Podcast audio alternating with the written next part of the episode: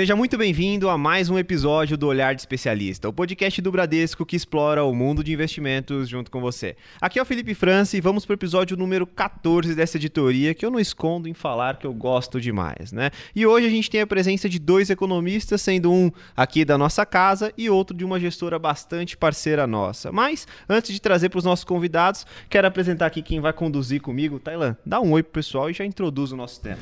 Olá, pessoal. Bem, PH, você tem que dar uma valorizada. Tem quatro economistas na mesa, né? Mas apenas dois de profissão. É que o realmente. foco aqui são nos dois, né? É, exatamente. Bem, o título do capítulo já entrega bastante. Nós vamos falar de um momento histórico. Eu tenho certeza que isso vai ser sim retratado nos livros. Enfim, os nossos filhos vão estudar a respeito disso sobre a guerra da Rússia e Ucrânia. A gente faz ali o aniversário de um ano deste momento, que, em suma, foi um momento bastante ruim para a história que a gente pode dizer da humanidade como um todo. Mas, PH, eu não vou estender muito por aqui, pode dar início aqui introduzindo os nossos participantes. Excelente. Igual você colocou, realmente é um momento triste historicamente, mas é muito importante a gente estar tá sempre atualizado e por dentro de como está o desenrolar de todo esse conflito. E para nos ajudar com essa conversa, o nosso primeiro convidado, ele é mestre em economia pela Fundação Getúlio Vargas do Rio de Janeiro, sempre atuou no universo de gestão de recursos independentes, sendo que iniciou a carreira em 99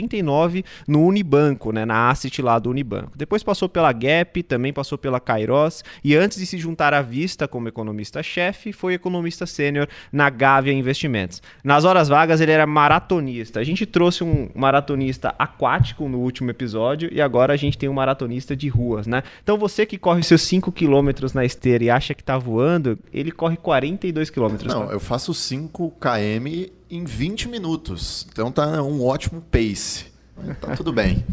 Bom, Alexandre Maia, economista-chefe na Vista Capital, gestora com mais de 6 bilhões sob gestão. Seja muito bem-vindo ao nosso podcast. Muito obrigado. Prazer é meu aqui de estar com vocês. Né? Acho que a Bradesco é um parceiro importante aqui da Vista Capital. É, queremos estar cada vez mais próximos. Eu acho que esse é um momento inicial importante aí de consolidar essa parceria. Com certeza, Maia. Bem, a nossa segunda convidada também possui mestrado em Economia pela Faculdade de Economia, Administração e Contabilidade de Ribeirão Preto. Atua no Bradesco desde 2008, sendo que sempre foi integrante do DPEC, o nosso departamento econômico aqui do banco. Nas horas vagas, ela também é maratonista, viu, pessoal? Mas aqui eu me identifico mais, eu tenho que confessar, ela é maratonista de séries. Miriam Basti, superintendente do Bradesco, seja muito bem-vinda ao nosso podcast podcast. Obrigada, é um prazer estar aqui. Finalmente consegui participar do podcast. Espero que o primeiro de muitos. E é, sou maratonista só de séries. Mas acho que deu, né? Maratonista de aquático, né? Agora maratonista de verdade. Eu sou ali nas séries, né? Já é alguma coisa. Com certeza. Não tenho dúvida que os nossos ouvintes se identificaram com isso. Eu, particularmente, me identifiquei bastante.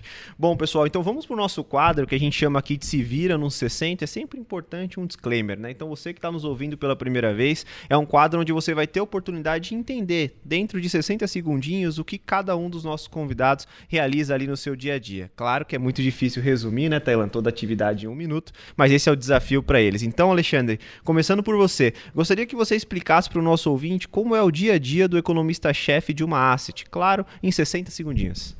Vamos lá, tentar fazer esse, esse milagre de tentar passar para vocês o que é geralmente um dia muito intenso. Né? Eu acho que começa basicamente com leitura. Né? A gente tenta estar o mais é, atualizado possível sobre coisas que afetem principalmente as nossas posições. Né? Não dá, não dá para dar conta de tudo que está acontecendo no mundo, mas dá conta tem que se dar conta de tudo que acontece que pode se refletir em oscilações nas posições que a gente tem. Então a gente tem uma equipe que faz divisões de trabalho importantes, né? Tem tem que ter cada um tem que ter o seu o seu a sua atribuição.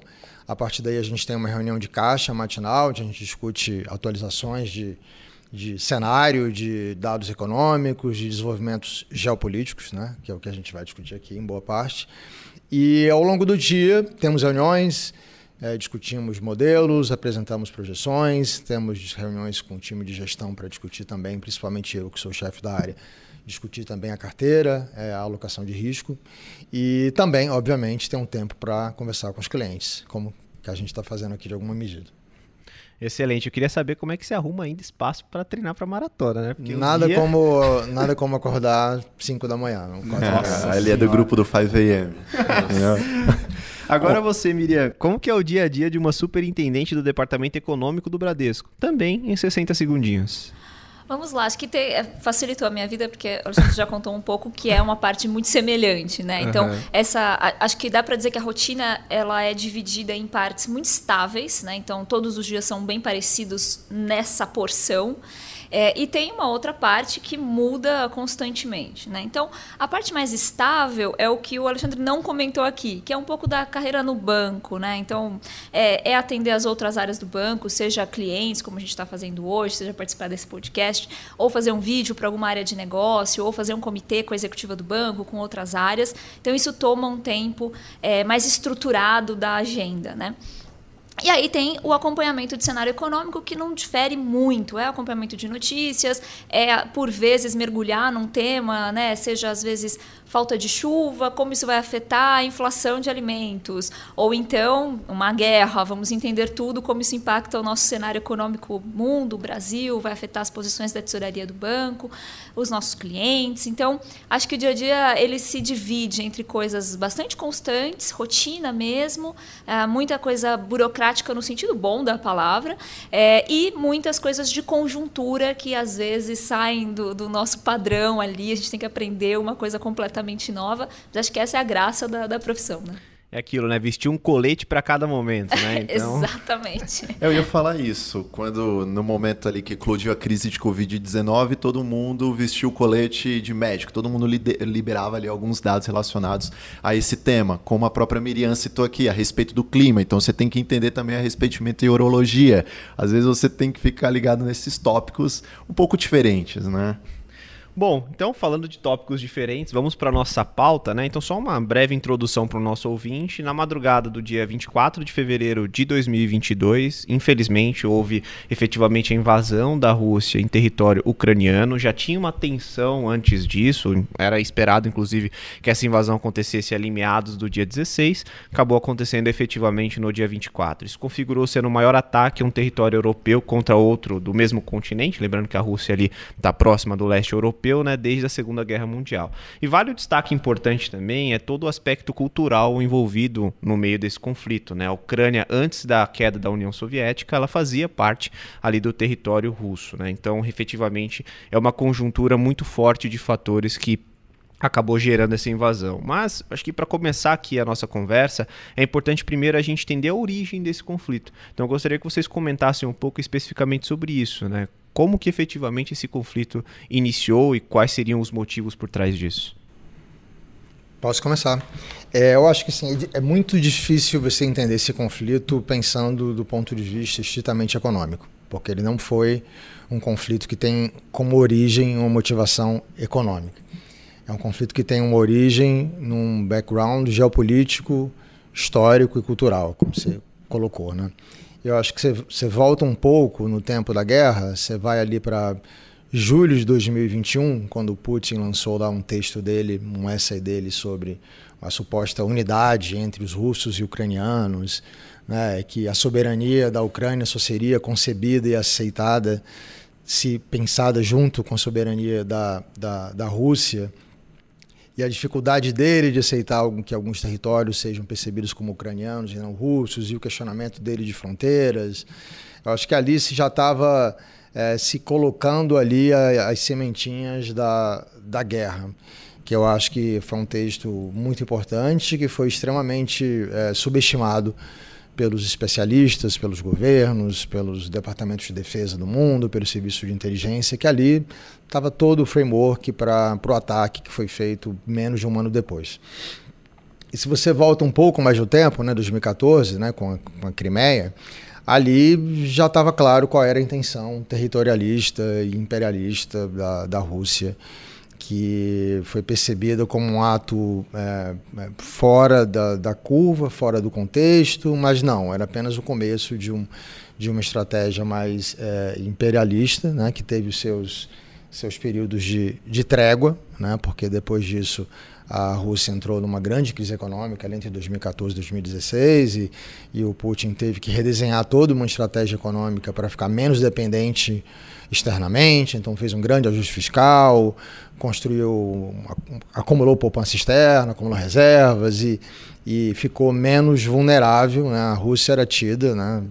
Miriam vai lembrar bem aqui, a Rússia era tida como o grande emergente, se você olhasse estritamente do ponto de vista de fundamento macro. Ele em qualquer screening de vulnerabilidade aparecia muito bem no fiscal, aparecia muito bem na, na parte de vulnerabilidade externa, era quase que um, uma recomendação permanente de compra só pela qualidade dos fundamentos. Mas ali era basicamente é, o reflexo do que o Putin fez depois da Crimeia, depois da crise da Rússia, 2014-16, ficou mais forte, e mas era só uma preparação, eu acho, para o que vinha que vinha em seguida. Né? Então acho que é um conflito que tem, como eu falei, com uma origem geopolítica, que tem um pouco essa coisa da, do resgate da Rússia imperial, da Rússia magnânime, da Rússia dos czares, né? do Pedro, da Catarina, do Alexandre, é, Nicolau, tem todos eles que de alguma forma marcaram a história de uma Rússia grande que o Putin de alguma forma quer é, reconquistar e quer que o mundo reconheça a Rússia como uma grande potência histórica e cultural. E a partir daí fez um ataque, eu acho que muito baseado numa percepção dele de fragilidade e desunião do mundo ocidental.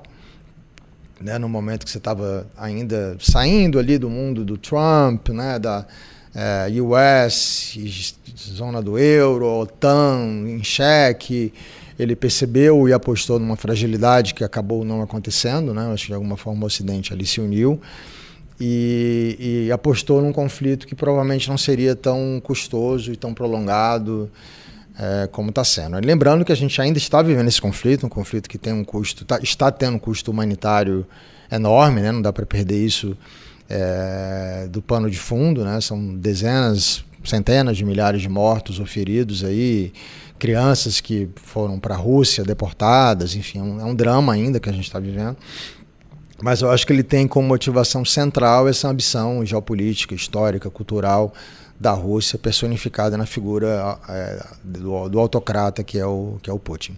É, é, é esse texto né, que o Alexandre comentou, é, eu até reli ontem, em preparação aqui para o podcast, e é impressionante como estavam todos os sinais ali, né? Essa visão do, do Putin, que provavelmente é a visão de alguma parte ali, do, pelo menos do, da, da, classe política russa, de que a Ucrânia é, é, parte, que eles são uma só, uma só, um só povo, uma só nação, né?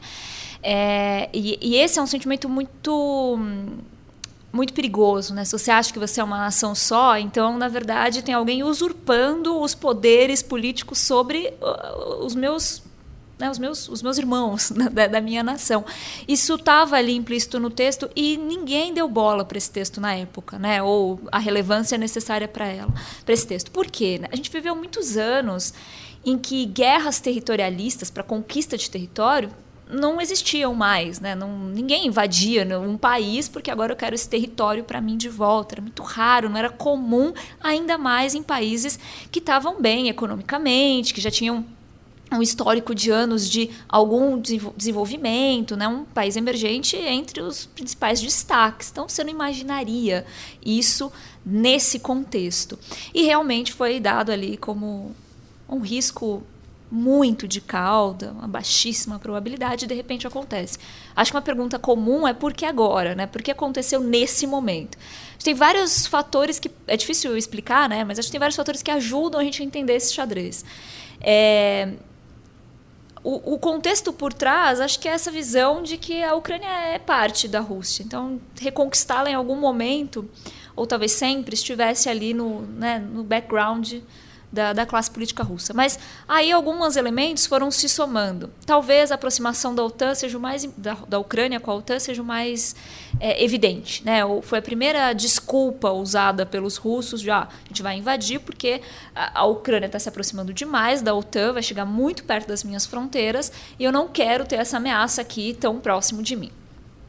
Então, acho que essa, essa possível aproximação. E depois tinha uma visão de que se tinha um desequilíbrio bélico extremamente vantajoso para a Rússia, o que deve ter dado a confiança para eles de eu vou acabar com essa, com essa disputa em pouquíssimo tempo.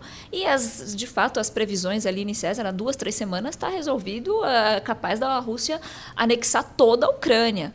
É, eu lembro aquele começo da guerra, que tinha muita incerteza, essa, esse era um dos canais. Né? Então, acho que teve a aproximação da Ucrânia que criou uma justificativa do momento para fazer a invasão, uma clara visão de que eles tinham um desequilíbrio bélico muito favorável, é, e eles já vinham há alguns, vários anos, fazendo denúncias que nunca foram confirmadas de que tinha é, uma perseguição aos russos que moravam ali na Ucrânia, principalmente próximos das regiões é, fronteiriças com a, com a Rússia. Né? Então tinha todo ali o contexto, já vinha sendo construído, criou o momento, todo mundo achava que a Rússia iria resolver em pouco tempo e teve a invasão. Né? É, e, enfim, é, vários pontos nunca foram provados e essa mesma esse diferencial bélico, que é verdade, a Ucrânia não tinha tanto, tanto, tanta capacidade bélica assim, Ainda assim, a guerra se mostrou muito mais duradoura do que qualquer um poderia imaginar naquele momento.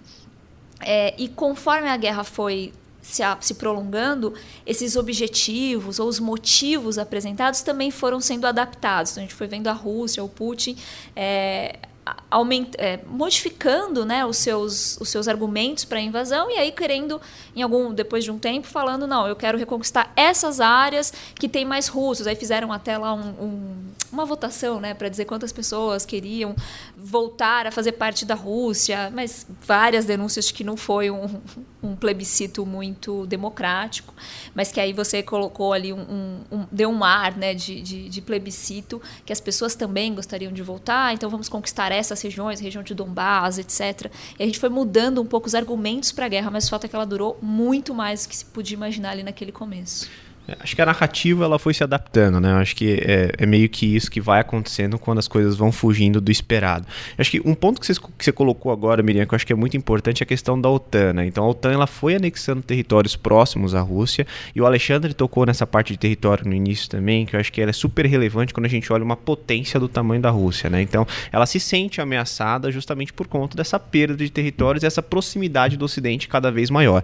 Então com a OTAN chegando perto, a Rússia perdendo território território, acho que e o momento quando a gente olha globalmente falando, lembrando, quando houve a invasão, governo Biden recente, né, vindo ali de um pós-pandemia com inflação pujante nos Estados Unidos, mudança de contexto de matriz macroeconômica, né, mudança de ciclo. E quando a gente olha para a Europa, a principal potência que é a Alemanha, também com um governo recente. Então, ou seja, duas fragilidades ali que podem também é, terem, ter servido como catalisador para a tomada de decisão do Putin. Mas voltando para a questão da Ucrânia, eu acho que é legal a gente trazer um pouco da relevância global da Ucrânia antes da invasão, né? Porque a gente escutava pouco falar ali é, da Ucrânia, mas ela tinha uma relevância específica específica e alguns itens, né? Gostaria que vocês comentassem um pouquinho sobre isso. É, eu acho que se você pensar, se você pensar a Ucrânia do ponto de vista econômico, é fato, né, que ela não era, ela era sempre mais olhada do ponto de vista das crises financeiras que ela que ela gerava, né, reestruturações de dívida, pacote do FMI, é, subida de juros clássica de emergente que está com fuga de capital, era isso que as pessoas que acompanhavam o mundo emergente pensavam quando o nome Ucrânia surgia nas discussões. Né? Então, é uma discussão muito periférica. Mas, de fato, ela é muito relevante para o mercado de grãos, né? em especial o mercado de trigo. Se você pensa trigo, o trigo, Rússia e Ucrânia somados dão quase 30% do total produzido.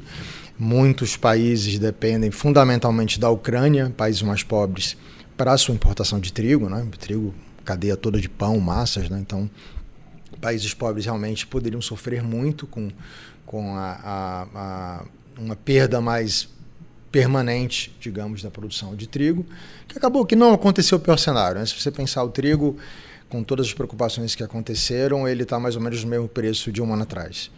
Subiu muito, caiu por uma série de fatores. A produção acabou global, ex-Argentina acabou sendo melhor que o esperado, e eles fizeram lá os corredores, né, ali no Mar Negro, passando ali, é, inclusive pela Turquia para conseguir escoar a produção. Então não foi esse drama de desabastecimento todo que poderia ter sido. Então o impacto econômico global até agora ele foi um impacto econômico global moderado, no lado especificamente do que a Ucrânia produz. Os impactos foram mais em outros, em outros é, fatores. O gás, né, que era um, que você comentou agora. Né? acho que vale voltar um pouco no tempo.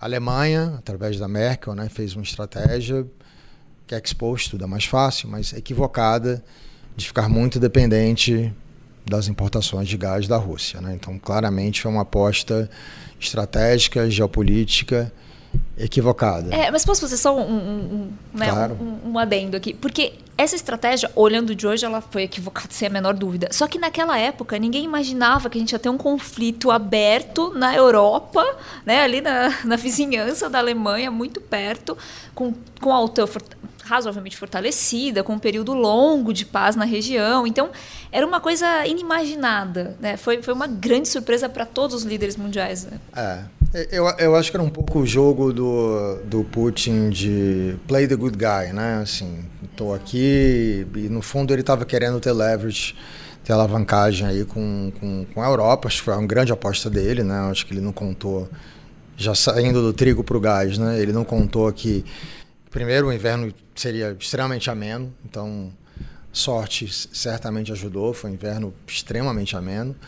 E mais, eu acho que ele minimizou a capacidade ali do alemão, do europeu, de se reinventar, racionalizar o uso do, do, consumo de energia, de gás e buscar novas fontes e racionalizar tanto as famílias quanto o setor industrial, né? Então acabou que se pensar o preço do gás também, assim como como o trigo, tal do TTF, também está ali abaixo, inclusive, do, do, do, do, primeiro momento ali da crise. Né? Então, o impacto econômico está sendo moderado até agora. Depois a gente pode discutir um pouco mais petróleo, mas assim pensando no trigo, certamente bem mais moderado pelos fatores que eu falei. E no gás, eu acho que teve uma aposta que parecia que estava se pagando, né? A gente estava discutindo é, a Europa passar frio no final do ano, né? Assim, as pessoas tinham, tinham alguns, alguns veículos de propaganda na Rússia que meio que faziam brincadeira com o inverno. Winter's coming, né? O inverno está chegando e não aconteceu nada disso. Então, assim, os cenários de cauda não se materializaram, isso tirou um pouco de leverage aí do, do Putin, né? O gás da Europa agora está vendo muito mais ali a coisa da importação de LNG dos Estados Unidos, né? Como substituição também.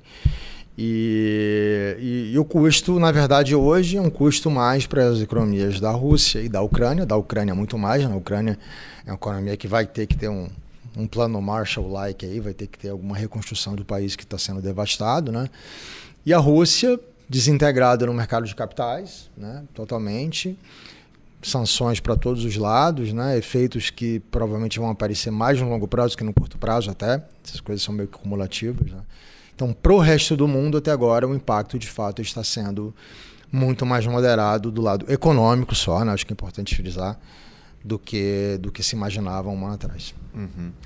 E então acredito que o nosso ouvinte, até o momento, ele pode concluir que a invasão da Rússia à Ucrânia ela foi bastante motivada por motivos geopolíticos, não muito relacionados a motivos econômicos.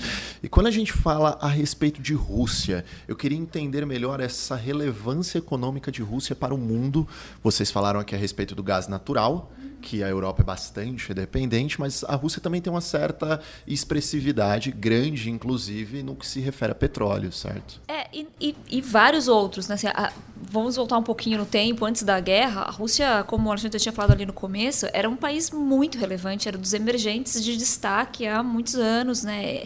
Acho que isso refletia, inclusive, no peso da Rússia para alguns índices financeiros é, isso refletia a importância do país, né? Grande extensão territorial, história relevante, impacto na cultura do mundo inteiro, né? Enfim, então é um país muito relevante. Na parte econômica, é, é um grande produtor de gás, de petróleo, de alguns grãos também. Toda a região ali é muito importante para a produção de trigo, até milho também. A gente pensa muito no trigo, né, da região que é bem relevante, mas o milho também. E aí, uh, fertilizantes, que era uma coisa que não estava exatamente no radar de todo mundo, mas fertilizantes também, ali a região é muito importante produtora, e até alguns, algumas metálicas que entram nas cadeias de produção de forma indireta, via baterias. Então, é o paládio e alguns outros metais, níquel, que entra nessa, nessa cadeia de, de, de produção. Então a, a, Rússia tinha essa tem essa importância, né, de ser um produtor de várias commodities que são relevantes. E um outro lado, é, como era um país né, muito grande, muito integrado, é, tinha todo um risco, um receio no começo de que pudesse gerar um, um efeito sistêmico, né? um evento de crédito sistêmico como foi 2008, né? Ali sim a gente teve uma crise global que começa nos Estados Unidos e depois se espalha para o mundo inteiro, porque o sistema financeiro está conectado.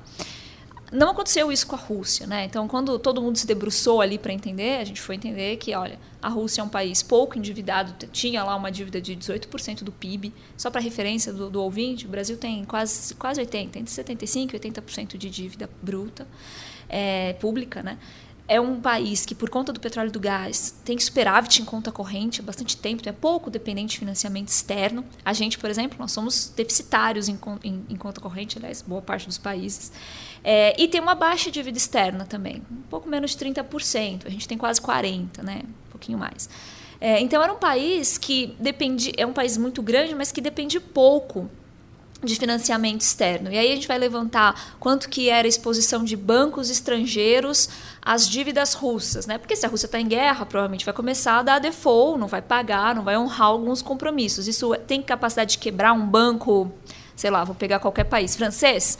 É, e aí a gente descobre que não, que a exposição dos bancos europeus, americanos, à dívida corporativa ou dívida pública da Rússia é muito baixa, né? 20 bilhões, 40 bilhões, se somar tudo dava 60 bilhões de dólares, que é bastante, mas não é suficiente para quebrar um sistema financeiro. Então, acabou, isso foi um ponto de certo alívio, né? Porque não virou um, uma crise generalizada ou sistêmica, apesar da importância da Rússia. Então, as consequências, pouco como o Alexandre estava falando, as consequências da guerra, do ponto de vista puramente econômico para o mundo, é uma consequência de curto prazo, né? É uma consequência muito focalizada em comércio global e, e commodities, né? Então, a gente tem que lembrar que a gente estava ali ainda, né?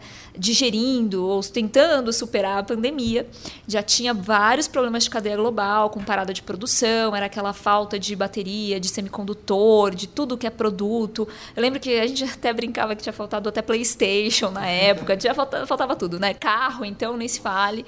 E, e aí você tem uma guerra de produtores importantes de componentes que vão em baterias, em semicondutores de novo, e aí você tem uma nova fase de problema de cadeia global. Mas no final a gente viu que eram esses os efeitos de curto prazo sobre a economia, apesar da Rússia ser muito relevante e economicamente falando era muito mais relevante do que a Ucrânia era naquela, naquele período. Não, perfeito, pessoal. É, de fato, é um assunto bastante importante esse das cadeias produtivas que a que a Miriam aqui falou.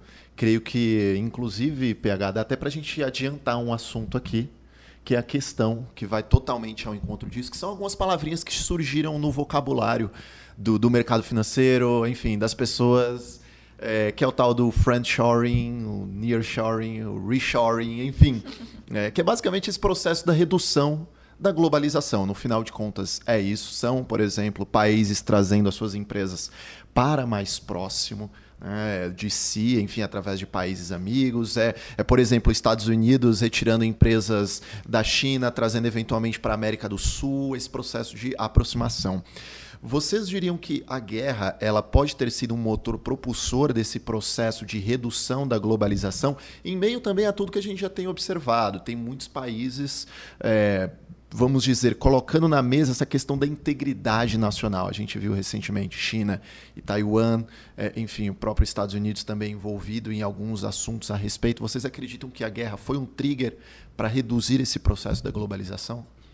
Olha, assim, eu diria que se você voltar no tempo, a guerra vai ser um fator muito secundário para essa discussão. Eu acho que tudo o que aconteceu com a ruptura das cadeias de produção ao longo da pandemia, próprio trade war do Trump com a China também, acho que são fatores muito mais relevantes, né? Porque no fundo você está ali discutindo a Rússia e a Ucrânia a produção de commodities, né? Basicamente. Então é mais uma discussão ali de se aquele cara produtor é um produtor que vai estar tá lá, que vai entregar ou não, ou ele vai, assim como a Venezuela sancionada, né? Acho que fazendo um pouco o link com o petróleo vai ter um declínio de produção ao longo do tempo, porque ele não consegue continuar investindo importando peças importantes para a manutenção né, da produção de petróleo, para você continuar, no mínimo, é, é, gerando lá a produção de 11 milhões de barris, que é o que a Rússia faz hoje, ou você vai fazer como a Venezuela, que foi sendo sancionada, a indústria de petróleo foi declinando, e quando você vê, você estava ali muito abaixo do que você produzia há 10, 15 anos atrás. Né? Então, eu acho que a discussão é muito mais de declínio da produção de petróleo na Rússia no longo prazo do que uma coisa de curto prazo. Né? Lembrando que se chegou a discutir ali quando teve a guerra que a Rússia poderia perder 3 milhões de barris. A gente nunca concordou com aquilo. Mesmo a gente tendo uma visão otimista com petróleo, a gente olhava mais, olha, isso vai ser uma coisa de longo prazo. Não tem por que ter agora uma ruptura da produção dessa magnitude. Foi um milhão de barris para baixo e depois voltou tudo, então está basicamente no mesmo nível de produção do pré-guerra, agora exportando para outros parceiros, né? menos Europa, mais China, mais Índia, né? mais os países que não estão exatamente tão alinhados com o G7. E no lado da coisa das cadeias de produção, eu diria realmente que tem mais a ver com China do que com Rússia. Tem mais a ver com a discussão toda de indústria farmacêutica dos Estados Unidos não tem ali insumo para fazer antibiótico e, e, e, e, como é que você lida com, com rupturas em indústrias tão relevantes para a sociedade. Mas eu acho que esse processo é meio que um slow motion, assim, é um, é um processo que você não consegue ter uma ruptura com, com a globalização tão cedo, dado o tamanho da China e da Ásia como um todo em várias cadeias. Então eu acho eu, eu compartilho que essa é uma tese de longo prazo mas eu acho que a coisa, assim, a gente tem, ouve muito anedótico disso, mas se você for pensar um anedótico vis-à-vis -vis a relevância realmente percentual, ainda é um processo embrionário, numa direção clara, mas é um processo lento. Você não consegue desligar a máquina ali do, do dia para a noite. A China é muito relevante. É, a China e a Índia, né? Também. Porque a gente também ali. A, a, eu concordo integralmente com o que o Alexandre falou. Assim, a, a, pandemia talvez seja o principal motor que levou essa discussão. A gente precisa trazer um pouco mais para perto a produção, porque se um país fecha, eu não posso parar o mundo inteiro, né? E enfim, e aí teve toda a discussão ali da pandemia, da China, porque começou lá e etc. Acho que criou um, um, conflito, uma tensão adicional, né, por conta da pandemia. E aí repensar isso. E a Índia também é um produtor muito importante. A gente falou de farmacêutico aqui, ali também é um dos principais, né. É, mas eu concordo que é um processo lento. A, a guerra certamente ajuda. Você já está num contexto dessa discussão, aí tem uma guerra na Europa e, e assim a gente está aqui já no depois de um ano, a gente já viu muita coisa acontecer. Mas lá no começo era muita insegurança, né? Ninguém sabia o que ia acontecer. Assim, ou, se a gente voltar um pouquinho no tempo, ali em fevereiro, né, março, qual que era o risco?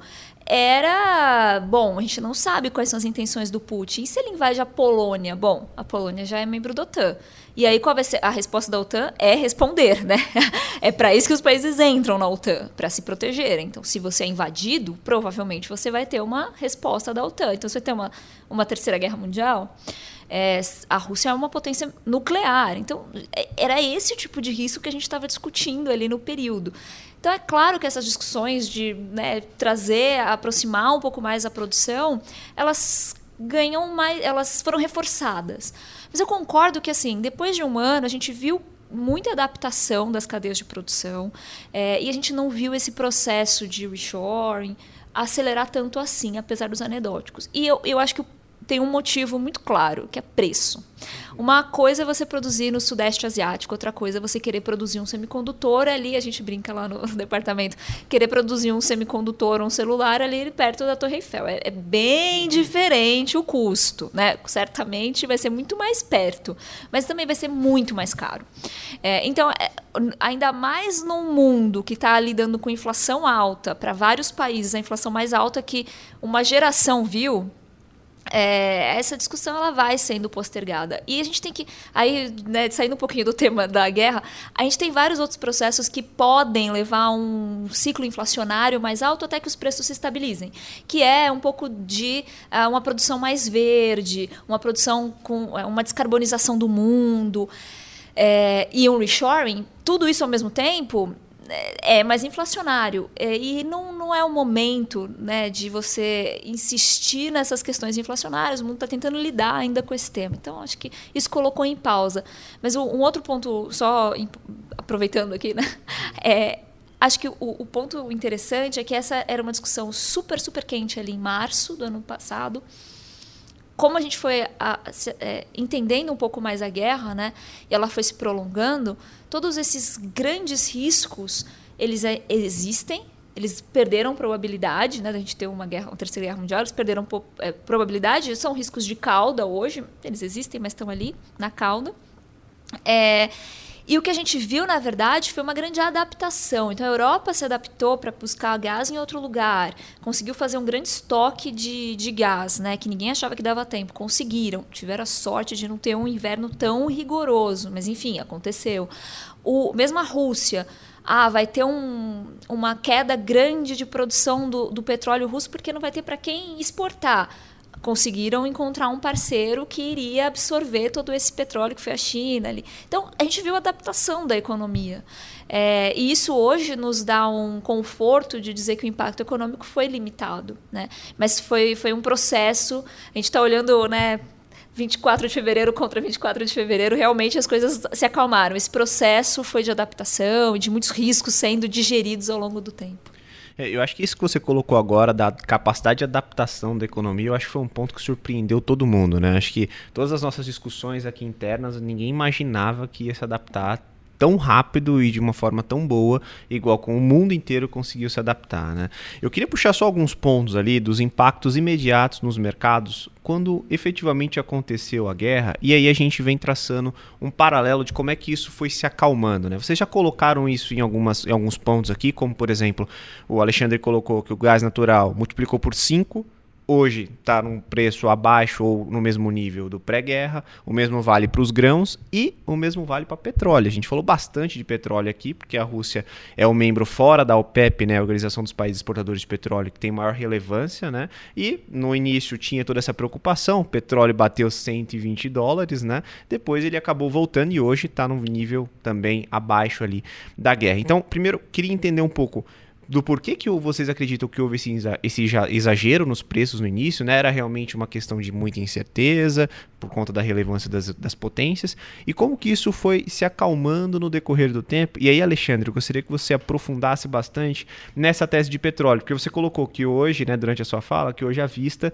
tem uma visão muito grande e positiva para petróleo, no sentido de aumento de preço. Então, hum, queria que você colocasse um pouco desse contraponto, né? O petróleo voltou, você trouxe agora que está se normalizando as cadeias por que, que ainda tem esse otimismo com o petróleo lá? É, eu acho que voltando no tempo da guerra, eu acho que a reação foi natural, eu diria, do petróleo ter explodido, o trigo ter explodido, né? Porque você entende que a guerra é um choque de oferta mega adverso, né? livro clássico, texto de livro assim muito clássico de o que é um choque de oferta realmente muito relevante. Então o mercado operou com prêmio de risco de um mega choque de oferta. Então, a reação foi uma reação natural que fazia sentido naquele momento. Né? Assim, a gama de cenários era tão ampla possível, né? Você estava discutindo tanta coisa que acabou não acontecendo, normal, mas é compreensível que o mercado te, tenha colocado esse prêmio todo.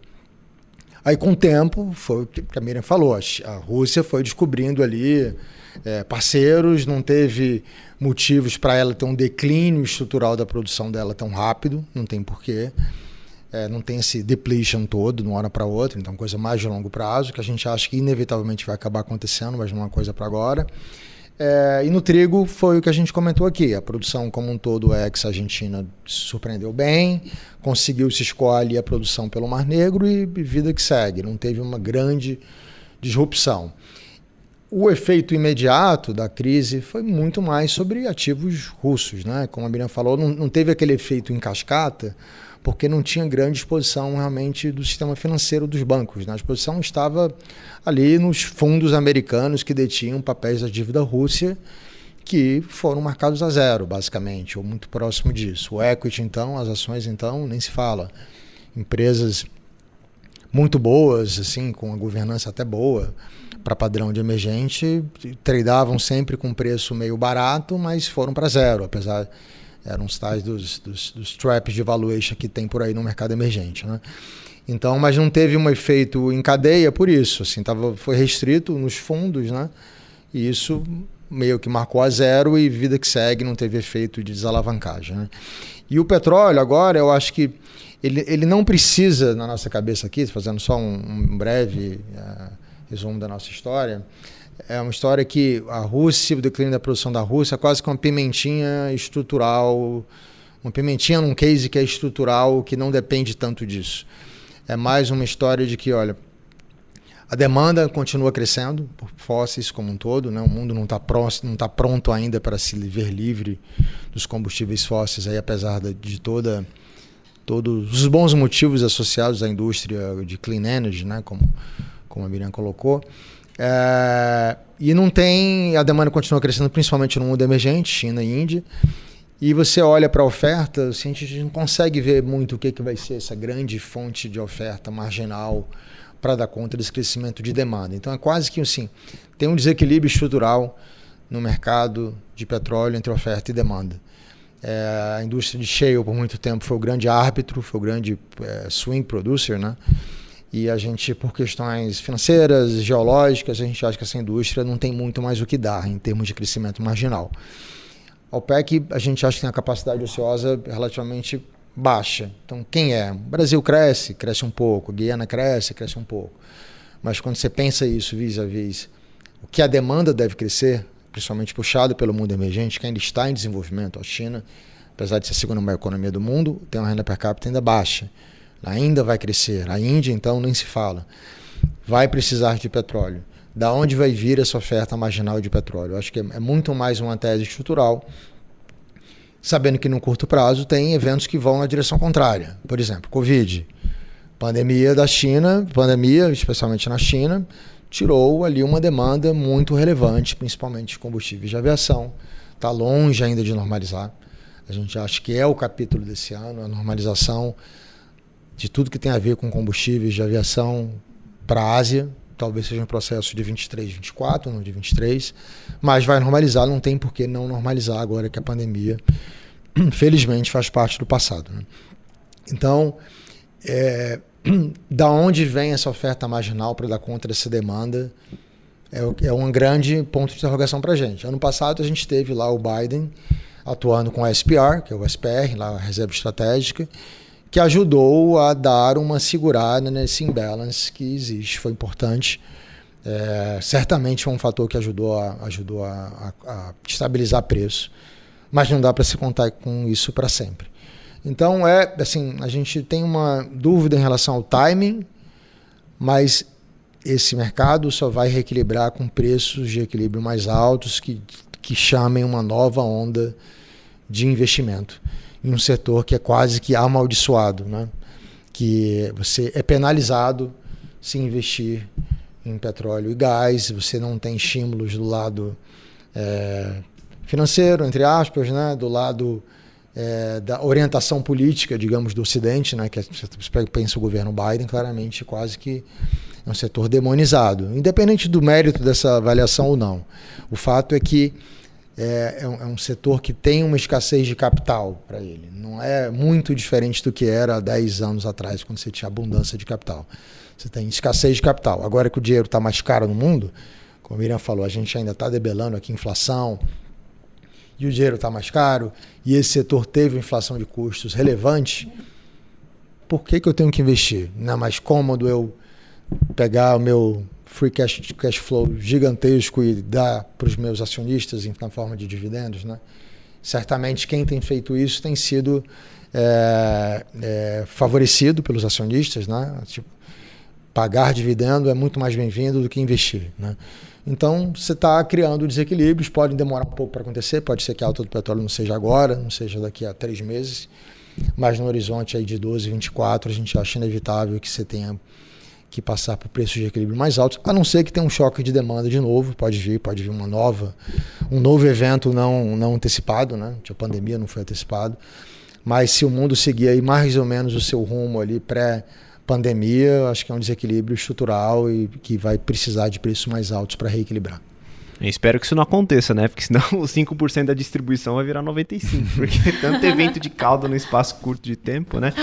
E, o Alexandre, acho que isso você colocou, e aí, Miriam, você falou um termo que eu acho que está relacionado com a tese ali do Alexandre, né? Que é o greenflation, né? Então, uhum. é especificamente essa migração de Sim. matrizes energéticas, né? Eu gostaria que você comentasse um pouco sobre isso e... Porque quando a gente olha historicamente, isso nunca aconteceu de forma forçada. Né? A gente sempre teve alguma evolução tecnológica, alguma coisa que aconteceu, como por exemplo as revoluções industriais, que naturalmente migrou a matriz energética global. Agora a gente está no cenário contrário, né? A gente não tem uma, pelo menos não anunciaram, né, nenhuma revolução tecnológica que faça essa migração de forma natural. É. Né? Eu acho que tem um, um desejo de uma parte relevante da população, principalmente dos países avançados, de renda per capita mais elevada, é, de, de de ser mais proativo ah, nas questões ambientais, né? E, a, e aí o Greenflation claramente vai passar por isso. Então a gente ouve, por exemplo, os fóruns econômicos, vocês fizeram um podcast recente sobre Davos.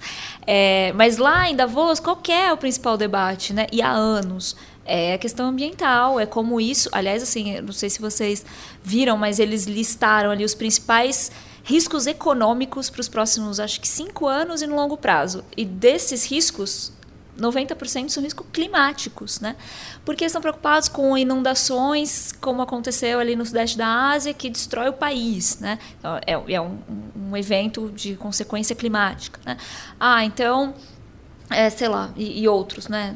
Aqui no Brasil a gente também vive tendo né, umas enchentes gigantescas e tal. Então, é, é, esse, esse debate ele está no, no centro do, do, da discussão das, dessas populações, principalmente desses países de renda mais avançada. Tá? Não é um debate em país emergente, muito menos em país subdesenvolvido. Não é esse debate. Mas é, um país, é, mas é um debate muito forte nesses países avançados, que no fundo é que vai dar o debate econômico, né? que vai liderar o debate econômico. Aí acho que essas, essas, essas sociedades elas estão muito preocupadas então com esse combate. Isso vai demandar né, uma produção que seja cada vez mais limpa. E é um pouco isso que o Arthur estava falando. Essas, as empresas que estão nesses países, elas não vão fazer grandes investimentos, por exemplo, vamos supor aqui.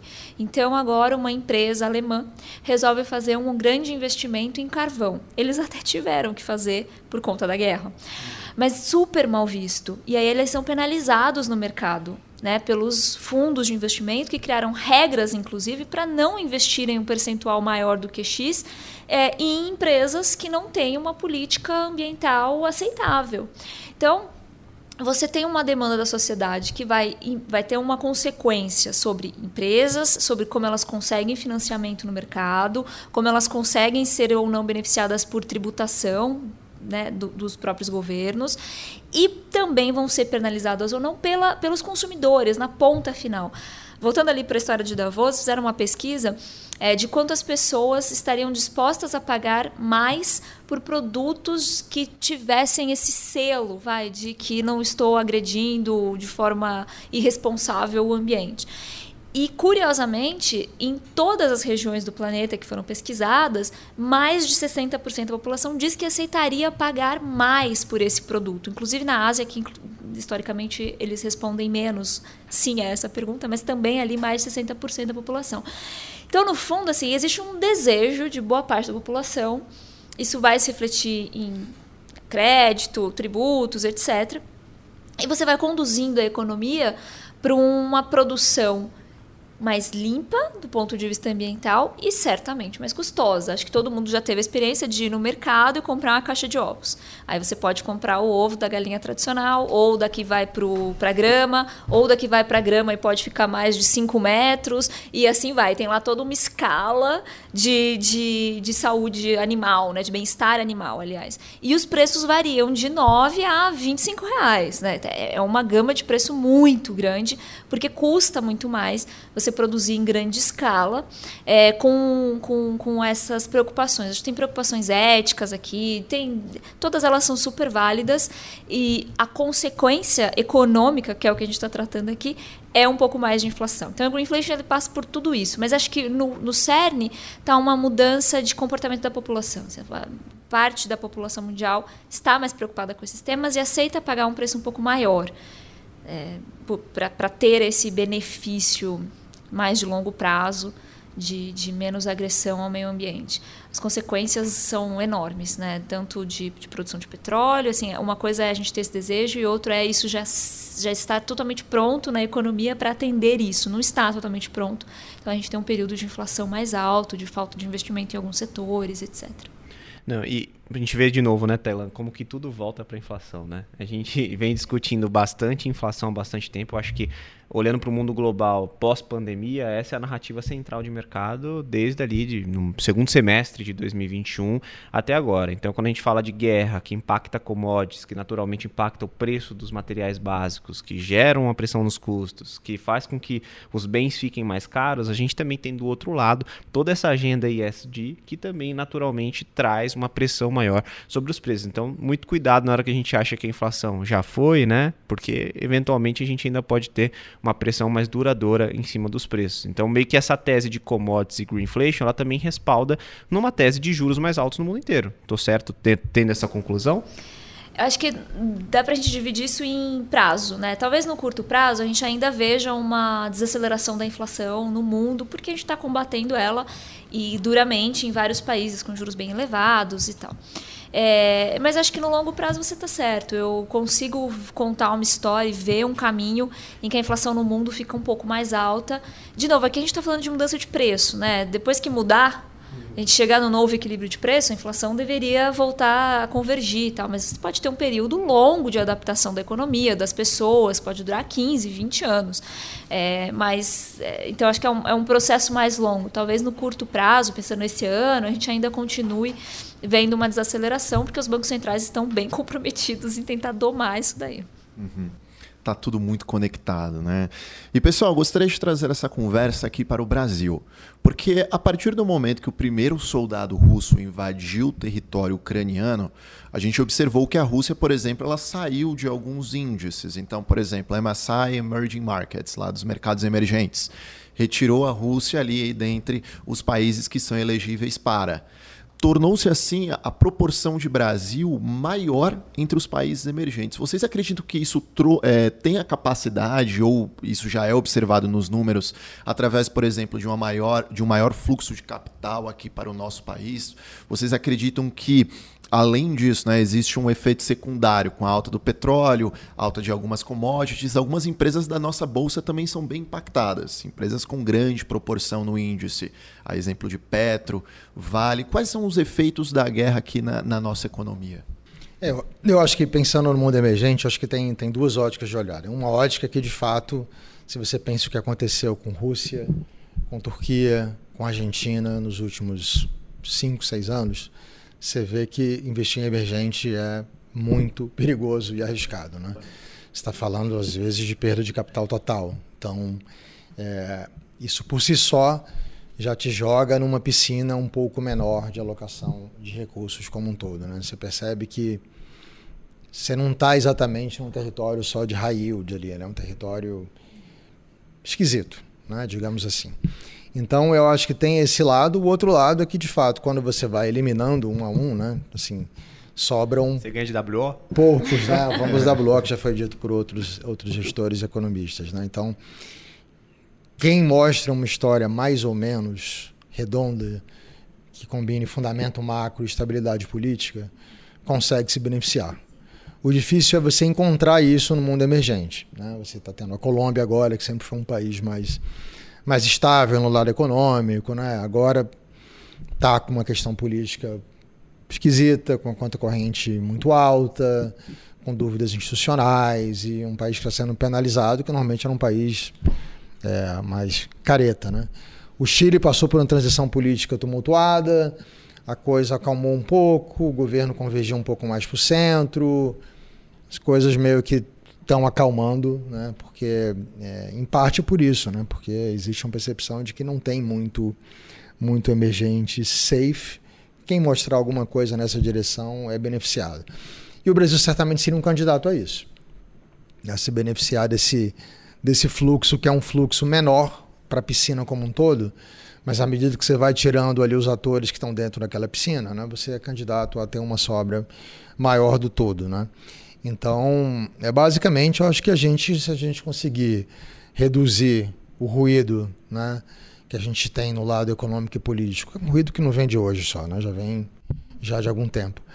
Eu acho que a gente conseguir encaminhar aqui um, um, um framework razoavelmente robusto de, no lado fiscal, entender que não tem grandes aventuras, que a gente não está dando uma volta ao passado, a gente seria um candidato a se beneficiar dessa maior piscina de alocação de recursos. Porque você vê, na nossa produção de petróleo, no mundo que não tem petróleo, ela ainda cresce. A nossa safra vai crescer agora 15%, um negócio assim espetacular. Produção de soja espetacular. Né? A gente tem uma energia razoavelmente barata, então a gente tem uma oferta segura, estável de commodities para o mundo, e ainda crescente. Né? Então, daria para a gente se beneficiar desse sim, mundo. Né? Sim. É, o Alexandre fez a associação com a piscina. Eu, eu, eu, eu, gosto muito de fazer associação com o menu, porque eu penso no investidor internacional, ele abre lá o menu, aí ele chega na parte emergente, está lá no final já, né? Então, isso a gente já sabe. Mas aí abre a página do menu, a gente está junto com esses países, né? Então a gente está junto com a Turquia, a gente, talvez a Rússia tenha saído do menu, mas ainda tem um monte de país ali conflituoso, super arriscado, que hora ou outra tem um golpe, sabe? Como é o caso da sei lá, Myanmar teve um recentemente, ainda até esqueci o nome. É, então, é, a gente está nesse menu. Então, a gente precisa se destacar, né? Não tem só país também super conflituoso. A gente tem o Uruguai ali do lado, aí país pequeno. Aí tem a Colômbia, tem o Peru, que vira e mexe surpreende com bons números. O Chile sempre foi um destaque, recentemente teve toda essa questão política. Então, a gente precisa ali, naquela, naquele, naquela página, né, chamar atenção. Acho que a gente tem todas as condições para isso, como a gente estava falando. A gente é um país grande, com um, um, uma renda per capita que ainda tem muito para se desenvolver, então é um mercado potencial de consumo que sempre chama a atenção de todo investidor internacional. É, a gente tem juros bastante atrativos nesse momento, é, certamente maior, né, comparado aí com vários países. E a gente não tem, um, nesse momento, a gente tem uma inflação que está sendo controlada, a gente tem crescimento, que surpreendeu bastante no ano passado, uma das maiores surpresas de crescimento no mundo emergente. É, em 2022, esse ano a gente também deve ter um crescimento bom. Então, a gente tem várias histórias positivas. A gente tem que sair um pouco do ruído, né?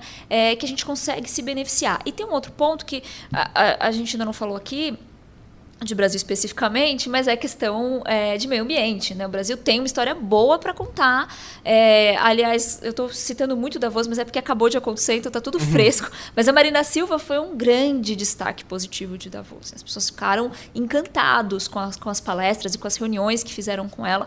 Então, também agora o, o Brasil volta para essa rota de investimento verde.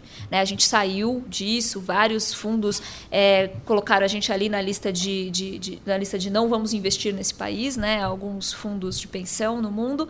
E agora a gente pode voltar para isso e atrair esse capital também, esses investimentos. A gente tem uma matriz de energética limpa, né? com muita hidrelétrica. Então a gente tem várias histórias interessantes para contar para o investidor estrangeiro. É, o investidor estrangeiro de emergente ele está acostumado com muita história difícil isso não isenta a gente de também ter que fazer o nosso dever de casa, de contar uma boa história, um, né, uma história que, que, que, a gente consiga sustentar por um período, que não seja de aventuras, né? É, acho que tem, tem espaço, a gente precisa sair um pouco do ruído e talvez a gente consiga se beneficiar. É, com a guerra, toda a parte ali do leste europeu tem muito mais dificuldade de atrair investimento nesse momento. Está muito perto do conflito, ainda que ele tenha diminuído ali a fervura né, que estava no começo do, do, do, da guerra, ainda tem um risco. Então, a gente, se a gente conta uma história razoável, a gente consegue atrair esse investidor novamente. É, e lembrando sobre o aspecto de investimentos, né, olhando para nossa bolsa de valores, o Thailand trouxe alguns nomes aqui, como Vale, como Petro, que tem um peso relevante no índice, né? Então, que inclusive estão é, ali. Quando a gente olha o Ibovespa sem essas empresas, a gente estaria numa situação muito pior sobre o aspecto de mercado, de uma forma geral, do que como a gente está agora. É, e o investidor estrangeiro, eu acredito, quando ele olha a bolsa brasileira, ele vê um local de liquidez. É, quando ele olha outras bolsas de países emergentes, eventualmente não entrega a liquidez que o, que o estrangeiro ele procura, mas a nossa ela entrega, então acaba sendo sim um local investível, né, nesse ponto de vista. Exatamente. E agora, Tailan, pedir para eles colocarem as bolinhas de cristal na mesa. A gente não poderia deixar de trazer um economista aqui e não falar sobre o futuro. A gente claro. sempre carrega a nossa bola de é, cristal. Tá sempre parte. escondida, né? O celular é. e a bola de cristal junto, claro. Tem que estar tá bem, como é, bem ilustrada, né, para conseguir ver bem o futuro aí. Bom, e falando brincadeiras à parte, olhando efetivamente para o conflito de novo, né? É, como que vocês enxergam os próximos passos? De novo, isso é uma pergunta muito difícil muito nebulosa, tem muita incerteza no radar, mas qual é a leitura de vocês sobre o, cenário prospectivo? é, assim, eu acho que a gente está vivendo um momento agora de curto prazo onde tem exatamente hoje uma dúvida que a China, que a Rússia, que a Rússia está é, subindo aí o, o, está escalando Tom, o conflito, né? Escalando o conflito em algumas regiões, mais, mais para o leste, né? Então a gente está com essa dúvida se está um momento realmente onde a China, pô, a Rússia, China novamente. Então a gente falou das cadeias de produção da China, ficou aqui na, na, na, memória. Então acho que é um momento razoavelmente importante. Eu não acho que é um momento decisivo, mas é um momento importante que merece um monitoramento. Né? A Ucrânia está com essa cabeça de na primavera ali fazer algumas, alguns contra-ataques na parte na parte sul. Mas se eu for fazer hoje um, um cenário base, né, na linguagem dos economistas, no que que que está aí na o cenário dominante, eu diria ainda que é um modo true dessa história. Eu acho que a gente não vai resolver esse conflito em 2023. Eu acho que é possível que a gente tenha pausas temporárias depois de uma ali ou outra conquista, eu acho possível. Mas eu acho que está mais para um conflito longo do que um acordo de paz duradouro, um vitorioso que fique evidente. Eu acho que o, Ocidente está muito comprometido agora, né? Os Estados Unidos a gente não falou, mas os Estados Unidos têm ajudado bastante, mais até do que do que do que a Europa.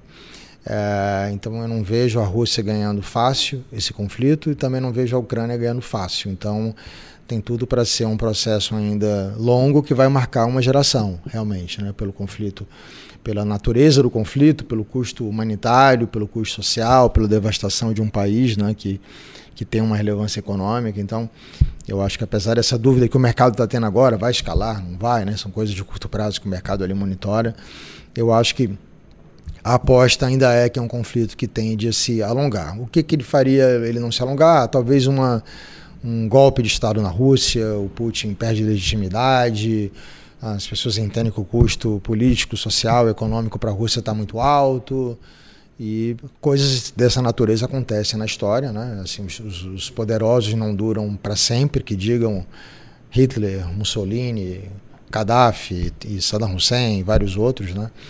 Então, o, o, o poder imperial que ele deve sentir que ele tem pode um dia não existir mais e isso precipitar o fim da guerra. Mas no status quo de hoje, eu diria que o base case é essa coisa se alongar, infelizmente. É, penso igual. Eu acho que não, não tem hoje facilmente uma saída para o Putin. Né? Ele, ele comprou o custo da guerra, o custo político, de sobrevivência política dele. É, ele convenceu ali muitos de que é uma guerra justa do, do ponto de vista da Rússia. Né? É, então, politicamente é muito complicado para ele desistir da guerra. Então, vamos aqui negociar um, um, um acordo de paz por que exatamente? Né? A gente não tinha todo o direito de estar invadindo a Ucrânia? É complicado. Mesmo a relação com o Ocidente, é, essa pode ser, é, aliás, pode não, acho que essa deve ser uma das consequências duradouras da guerra, né? É, ele, ele, ele não tem mais essa, essa, essa, esse canal de comunicação. Ele vai, quem, quem é o líder do Ocidente que vai sentar com o Putin e falar, olha, vamos negociar aqui, vai ser bom para todo mundo? Não tem. Ele se isolou muito. É, politicamente deve estar sendo contestado dentro do partido, lá no Kremlin e tal. Não é fácil. Então, por não ver essa escada né, de saída ali do conflito, provavelmente a gente vai ter uma guerra muito duradoura com todas as consequências que isso traz. A gente falou bastante de hoje, né, nesse um ano, a, a consequência da guerra, do ponto de vista econômico, foi muito concentrado na questão de commodities e bem ou mal o mundo foi se adaptando, então hoje a gente tem preços menores, mas para a Rússia e para a Ucrânia, obviamente, né, os custos são muito duradouros. Então, a Ucrânia tá, teve muita destruição de território, de pessoas, muitos ucranianos tiveram que sair do país, nem todos conseguem voltar. Então, tem esse custo muito humanitário, principalmente do lado da Ucrânia e de reconstrução, e talvez um plano Marshall, como a gente falava no começo, para eles. E a Rússia também tem consequências, mesmo que a guerra não tenha ido né, para o território deles de uma forma expandida, mesmo que eles não tenham tido destruição de, de, de linhas de produção, nada disso aconteceu ali na Rússia. Claro, eles também têm um número de, de mortos ali do exército, mas eles têm algumas consequências econômicas práticas. Várias empresas saíram da Rússia. E mesmo que a, a guerra acabe em um, dois meses, dificilmente uma empresa vai conseguir voltar para a Rússia no curto prazo. Se a gente não consegue, algumas empresas não conseguem investir em petróleo, que dirá voltar para a Rússia, né? Depois de uma guerra inimaginada, com tantas é, denúncias de, de, de crimes contra a humanidade, é muito complicado. Então, as consequências para a Rússia vão ser duradouras. Quanto mais a guerra se prolongar, mais duradoura ainda. Então a gente pode ver algumas gerações que ainda sofrem com as consequências da guerra, porque as empresas não querem voltar, porque a população pode querer sair da Rússia, como teve né, algum pequeno êxodo ali dos jovens. Isso pode se, se, se, se intensificar se a guerra vai durando muito tempo. E eles ficaram muito isolados geopoliticamente, né? então mudou muito também a força ali, as forças ao redor da Rússia. É uma mudança estrutural. Né? Essa visão de a guerra esticando é uma visão totalmente compreensível, pode soar até um pouco é diferente para o nosso ouvinte, mas a gente observa assim isso ao redor do mundo. A exemplo do Oriente Médio, existe ali um conflito que já dura muito tempo. Então as nações elas têm uma capacidade de, enfim, perdurar os conflitos quando se trata de guerra por um longo período, se assim eles acreditam ser necessário.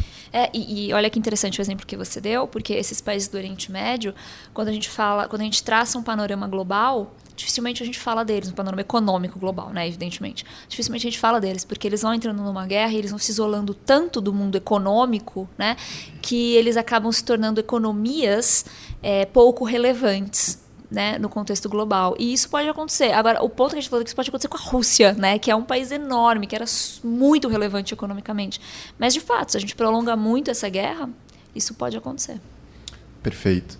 E pessoal, gostaria de deixar aqui é, a, a, nossa conversa realmente a respeito de Rússia. Um ano do conflito, ela foi extremamente proveitosa. Não tenho dúvida que os nossos ouvintes eles tiraram muitas informações preciosas e até mesmo aqui dos próximos passos do que nós acreditamos que possivelmente possa acontecer. Eu gostaria de trazer aqui a nossa conversa para o elevator speech, né? a nossa conversa de elevador que é aqui um bate-bola realmente com vocês.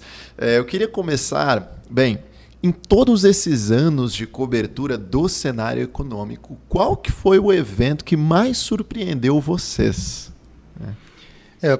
posso começar, posso começar. Sou um pouco mais velho aqui, então vou, vou voltar no tempo, né? Primeiro, tenho dois que são muito marcantes. Um, eu estava em São Paulo ainda, começo de carreira aqui. Eu comecei minha carreira em São Paulo, depois de ter feito mestrado no Rio. 11 de setembro, mesa de operações, e você vê o avião ali batendo o World Trade Center, negócio assim incrível, né? chocante, você não entender o que está acontecendo e os preços de mercado movendo e e aí o economista não sabe o que fala, o gestor também não sabe o que fala, porque então eu era muito novo na época e foi um negócio muito marcante assim. Até hoje eu tenho a memória muito clara daquela confusão e você não saber o que está acontecendo. Né? E o outro evento, acho que um belo domingo de 2008, em setembro, quando foi anunciada a falência da, da Lehman Brothers. Então, assim, um negócio inacreditável, né? Porque você já tinha salvado o Bear Stearns antes, né? E a Lima representava, para quem viveu essa época, assim, um banco percebido como um banco de excelência em várias frentes, né? É, eu lembro que a Lima tinha lá o Global Economic Weekly dela, que era uma leitura obrigatória de fim de semana, de todo mundo assim que acompanhava o cenário externo. Tinha um selo de qualidade associado a muitas pessoas da Lima. E num belo dia o banco acaba, a ação vale nada, quebrou, e as repercussões que isso teve em cadeia, né? Então, que são bem conhecidas. Então, acho que esses dois eventos, sem dúvida nenhuma, estão marcados assim como eventos que é, eu sempre vou ter uma memória muito boa, nem sempre boa, né? uma memória forte desses acontecimentos. O, acho que o de setembro todo mundo lembra, eu não estava no mercado. Mas esse do, do, da Lima, eu estava, eu era recém-estagiária, dois, três meses no banco. E lembro que aconteceu, e assim, é, como eu era estagiária, imagina, eu não tinha nem, nem perspectiva do que aquilo poderia significar, eu só observava, né? E as pessoas em pânico, várias sequências de circuit breaker, né? E, e as discussões que a gente tinha era ah, o capitalismo pode acabar, né? O que, que, que vai ser? Assim, era um debate. Caramba, foi muito intenso mesmo esse período. O, um outro evento que eu sempre lembro, que na verdade é porque foi chocante do ponto de vista econômico, foi o, o preço negativo de petróleo, né? Porque assim, ninguém cons... é, é inimaginável. Eu, eu, brinco que em 2008 a gente aprendeu que os juros podiam ser negativos, né? Ninguém nunca imaginava que o juro ia ser negativo e as pessoas ainda iam colocar o dinheiro lá nos bancos, como aconteceu por anos na Europa. E aconteceu e o mundo sobreviveu e tudo bem. E aí a gente, bom, mas, né, então tá, juro pode ser negativo. De repente a gente descobre na pandemia que até o preço do petróleo podia ser negativo. Mas como é isso? Se eu passar lá, eles vão me dar um barril de petróleo, né? Enfim, aconteceu também. A gente aprende sempre, né? Ninguém ensina isso pra gente na, na, na faculdade de economia, mas tem dessas surpresas. Sim. É, é. Dar um barril de petróleo e tá aqui, ó, 10 dólares para você ficar com esse barril de petróleo aí. Eu contigo. te ajudo a pôr no seu carro, vamos lá. É, e toma 10 dólares. Não, é, realmente são coisas que são inimagináveis, né? 2008 também não estava no mercado, mas 2020, questão da pandemia, foi, foi bem marcante. E olhando para 23 agora, a gente já falou muito sobre tema central, narrativa central de mercado, né? E a gente discutiu bastante sobre commodities e sobre inflação aqui na nossa conversa. Vocês acreditam que esses dois pontos serão os catalisadores desse ano também, ou seja, estarão ali nos holofotes de 2023? É, eu acho que, sem dúvida nenhuma, são parte dos eventos mais relevantes do ano, né? Acho que a gente está discutindo aqui qual é a velocidade da desinflação é, em vários lugares, o Brasil é um deles, né? Então, como a Miriam falou, a política monetária ela, ela atuou. É, eu acho que uma questão relevante é se a política fiscal não atrapalha muito, isso vale não só para o Brasil, como para vários lugares, né? A Europa está tendo esse debate também agora.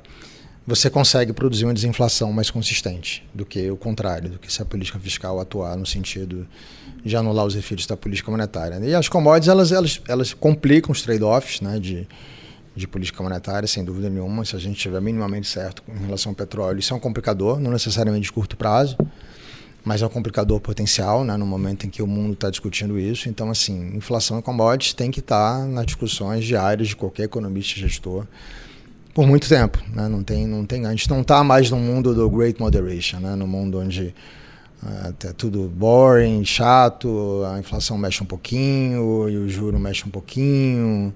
Acho que tem eventos perturba perturbadores em várias frentes, inclusive geopolítica, né, que foi um evento bastante comentado aqui né, ao longo desse fórum. Tem outras, tem outros riscos de natureza geopolítica que estão que estão aí pelo ar, né, para os próximos anos. Então acho que inevitavelmente esses dois temas têm que estar no nosso radar.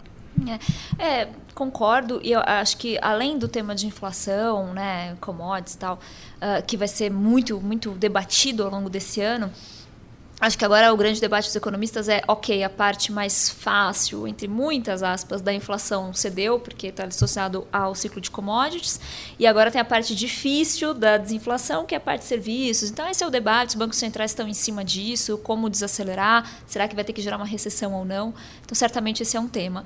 Acho que um outro tema desse ano, é, para pensar aí um pouco no, no, no, mundo de investimentos, talvez seja a China, talvez não, acho que deve ser a China, né? reabertura da China, é, isso vai ser mais demandante de commodities? Talvez não, talvez seja uma abertura muito mais focada em serviços, mas de qualquer forma é uma potência relevante que volta a crescer e tem as suas consequências para países, para todos os países, mas para os países parceiros também, certamente, Brasil entre eles. É um bi e meio de pessoas voltando para as ruas, né? Então o impacto disso é grande.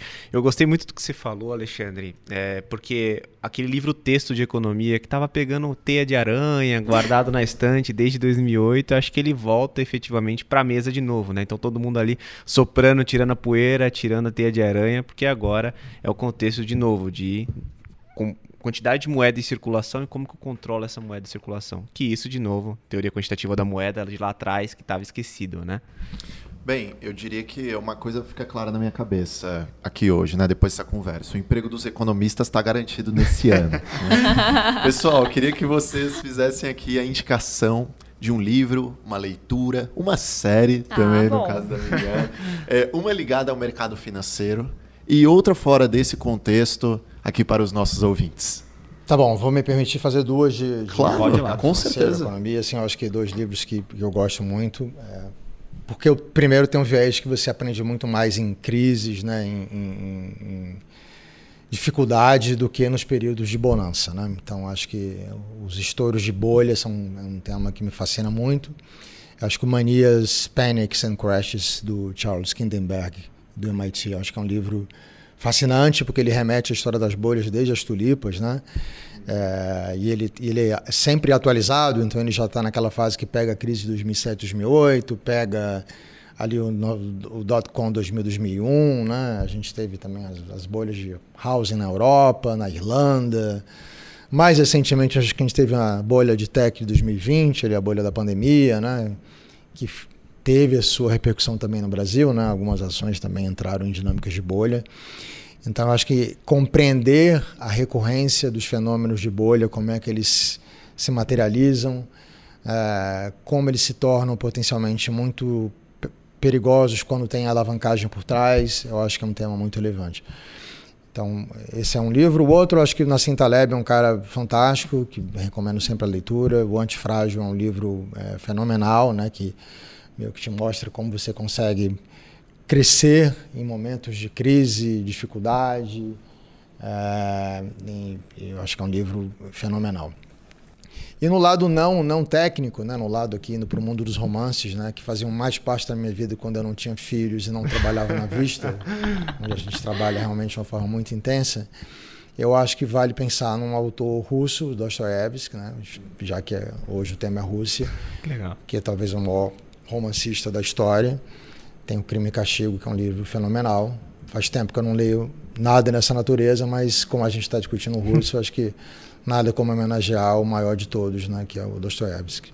E a segunda indicação de literatura russa que a gente tem aqui, né? Ah, é? verdade, É. verdade. Mas Ah, era Dostoevsky também? Não, Ah. não, era de literatura russa também. A rede de crédito privada Ana Rodella, quando veio aqui no episódio Sei. 10, também trouxe uma indicação de, literatura russa. Vou fazer a mesma pergunta que eu fiz pra ela, Alexandre. Você lê em russo ou você lê em português? Português. Em português já é difícil. É. Quando eu li Crime e Castigo, eu, sério, assim, eu tive que colocar um caderninho e ir anotando os nomes, porque tem muitas variações do mesmo nome. E então eu tinha muita dificuldade de acompanhar quem era, afinal, o Volodya naquele momento. Então eu ficava anotando. Mas vale a pena, depois você acostuma, é bem legal. e agora a sua, Miriam. É, bom, eu, eu, eu peguei aqui pra gente falar dois, dois filmes, na verdade, sobre o mercado financeiro e um livro. Então, o, o, o, nessa um pouco nessa linha de bolhas, eu acho que vale a pena para quem ainda não assistiu a Grande Aposta, que é super legal, que também fala ali da, da, da crise de 2008, então esse vale a pena. É, e tem um que tá na HBO que chama O Mago das Mentiras, não sei se vocês conhecem, mas é do, do Bernie Madoff, é bem interessante, é um filmaço muito bem feito, vale a pena também. E de livro, fora ali um pouco do contexto de mercado financeiro, mas mais ou menos, porque eu li com esse interesse de trabalho, que é o Everybody Lies. Ele é um economista, né? E ele tá, só que ele foi pro o autor, né? E ele foi para um lado de dados, de big data. E é muito interessante. Então, tem muito exemplo do mercado financeiro, mas sobre todos os exemplos. E, e ele segue um pouco a cartilha dos economistas de fazer grupos de controle, de como ele cuida desses dados. E ele vai contando é, não só a parte é, mágica, digamos, de Big Data, que geralmente é o que a gente ouve, mas também a parte mais cética, do que, que dá para fazer e o que, que não dá para fazer com esses dados. É bem bacana para começar a entender um pouco desse, desse mundo aí de, de, de Big Data. É um livro de 2017, então tem que correr para ler, porque como é de tecnologia, né, pouco tempo ele já vai ficar obsoleto, mas é bem interessante. Acho bacana, indicações muito boas, inclusive de todo. Não conhecia nenhuma das indicações, exceto o filme da Grande Aposta. Então já tem tarefa aqui pra, pra fazer durante o ano. Exato. Bom, Tailândia, do meu lado o tempo voou. Acho que passou muito rápido aqui. A gente conseguiu falar de um assunto, de novo, muito triste, com um aspecto humanitário pesado por trás, mas ao mesmo tempo a gente conseguiu transitar olhando sobre o aspecto econômico de uma forma muito leve e muito clara para as pessoas. Né? Então, gostaria de passar para vocês colocarem ali uma mensagem final para os nossos ouvintes antes da gente caminhar para o nosso encerramento. Eu queria registrar aqui meu agradecimento a vocês, né, do Bradesco, acho que pelo convite. Foi um prazer aqui, um debate muito legal aí com vocês, com a Miriam, que eu não conhecia também. Trabalha com um grande amigo aí que eu não vejo há muito tempo, Honorato. Manda um grande abraço aí para ele. É, foi um prazer, foi um ótimo papo. Estamos sempre à disposição. Estamos juntos na parceria. Eu também, só quero agradecer. Foi muito bacana participar do podcast. Um assunto bem relevante, no timing né, ideal. A gente espera que. Eu espero que a gente esteja errado e que a guerra acabe logo. Vamos continuar acompanhando. Bom, pessoal, e você que nos escutou até agora, não esqueça de curtir esse conteúdo e compartilhar com aquele amigo que deseja entender mais sobre o conflito entre Rússia e Ucrânia e os seus impactos no mercado de uma forma geral. Ah, um ponto importante para você ouvinte, para acompanhar seus investimentos no Banco Bradesco e outras instituições financeiras, baixe o Investe Mais Bradesco na sua loja de aplicativos. É uma forma prática de visualizar seus investimentos, um verdadeiro consolidador. Esse foi mais um episódio do Olhar de Especialista, o podcast que explora o mundo de investimentos junto com você. Valeu!